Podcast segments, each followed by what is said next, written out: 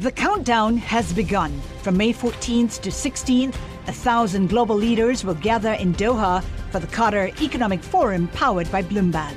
Join heads of state, influential ministers, and leading CEOs to make new connections, gain unique insights, and uncover valuable opportunities in one of the world's most rapidly rising regions. Request your invite for this exclusive event at QatarEconomicForum.com. Le entregamos todo lo que necesita saber para comenzar el día. Esto es Bloomberg Daybreak para los que escuchan en América Latina y el resto del mundo.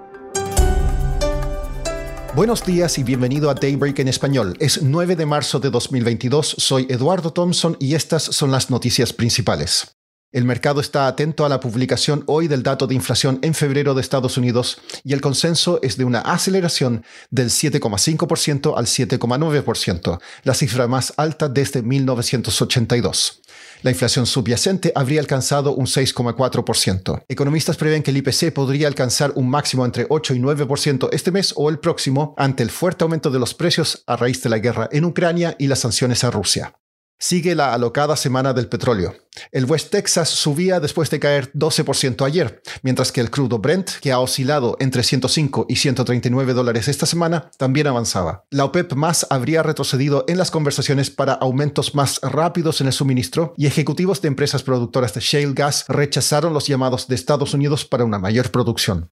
En cuanto a la guerra en Ucrania, el ministro de Relaciones Exteriores de Rusia, Sergei Lavrov, y su homólogo ucraniano, Dmitro Kuleva, se reunieron en Turquía. Son las conversaciones presenciales de más alto nivel que se han realizado desde que comenzó la guerra. Kuleva dijo que considera que la postura negociadora de Ucrania es fuerte. Rusia ha dicho que no considerará un cese al fuego sin que Kiev cumpla con algunas de sus demandas y mucho menos acordará una retirada de tropas. Pasando a América Latina, el Banco Central de Perú elevaría hoy su tasa de interés de referencia en 50 puntos básicos a 4%. También en Perú, el Congreso debatirá y votará una nueva moción para iniciar un juicio político contra el presidente Pedro Castillo. En cuanto a Venezuela, un alto funcionario de la Casa Blanca dijo que Estados Unidos estaría dispuesto a relajar la presión económica sobre el país dependiendo del resultado de las próximas conversaciones entre el presidente Nicolás Maduro y la oposición. Maduro insistió anoche en que el objetivo de producción de petróleo de Venezuela es de 2 millones de barriles diarios para 2022, llueve o truene.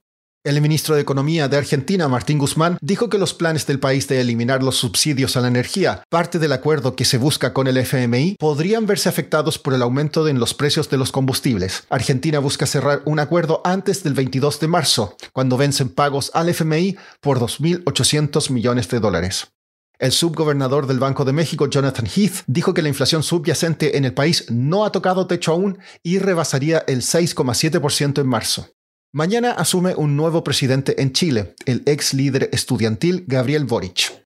En el último panel Chile Market Chat disponible en la terminal Bloomberg, hablamos sobre el escenario económico de ese país. Primero, Claudia Sotz, economista jefe de Tanner Servicios Financieros, comenta cuáles van a ser los principales desafíos de su ministro de Hacienda, Mario Marcel el gran desafío que tiene hoy en día Marcel es no solamente ordenar las cuentas fiscales, sino que dar la confianza, dar, irse dando señales a medida que van pasando los meses de, oye, estos cambios que vamos a estar haciendo, viene la reforma tributaria, que creo que le, pusieron foco, eh, al menos los últimos anuncios que han hecho, de que esto va a ser, uno tiene que ser bastante suave, tiene que ser eh, transparente, y por otro lado es hacer todos los esfuerzos por, o señales también dar de, de que van a ser los compromisos que ya eh, tiene implícitos el presupuesto que se aprobó en el Senado, de, por ejemplo, tener un déficit estructural de 3,9%, respetar que eh, el ingreso va a subir cerca de un 3,9%. Entonces, de nuevo, son cifras que están en la cabeza de todos los que analizamos este tipo de,